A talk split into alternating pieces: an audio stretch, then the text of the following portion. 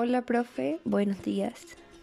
Pues básicamente lo que quiero explicar aquí es de lo que se trata eh, de expresar eh, o explicar en mi afiche sobre el poema de Rubén Darío, el cual es el significado de la palabra amar.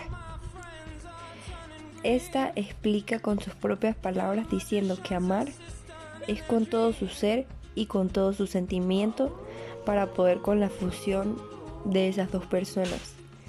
Y en mi punto de vista sobre este poema es muy profundo y muy lindo, ya que explica de una forma concreta y directa el significado de la palabra amar, la cual es una palabra muy importante, saber su significado para poder expresarla y decirla. La verdad me conecté de una manera tan especial con este poema la cual el autor justamente tuvo que experimentar lo mismo para escribirla y para poder llegar a hacer transmitir a las personas que lo estaban leyendo.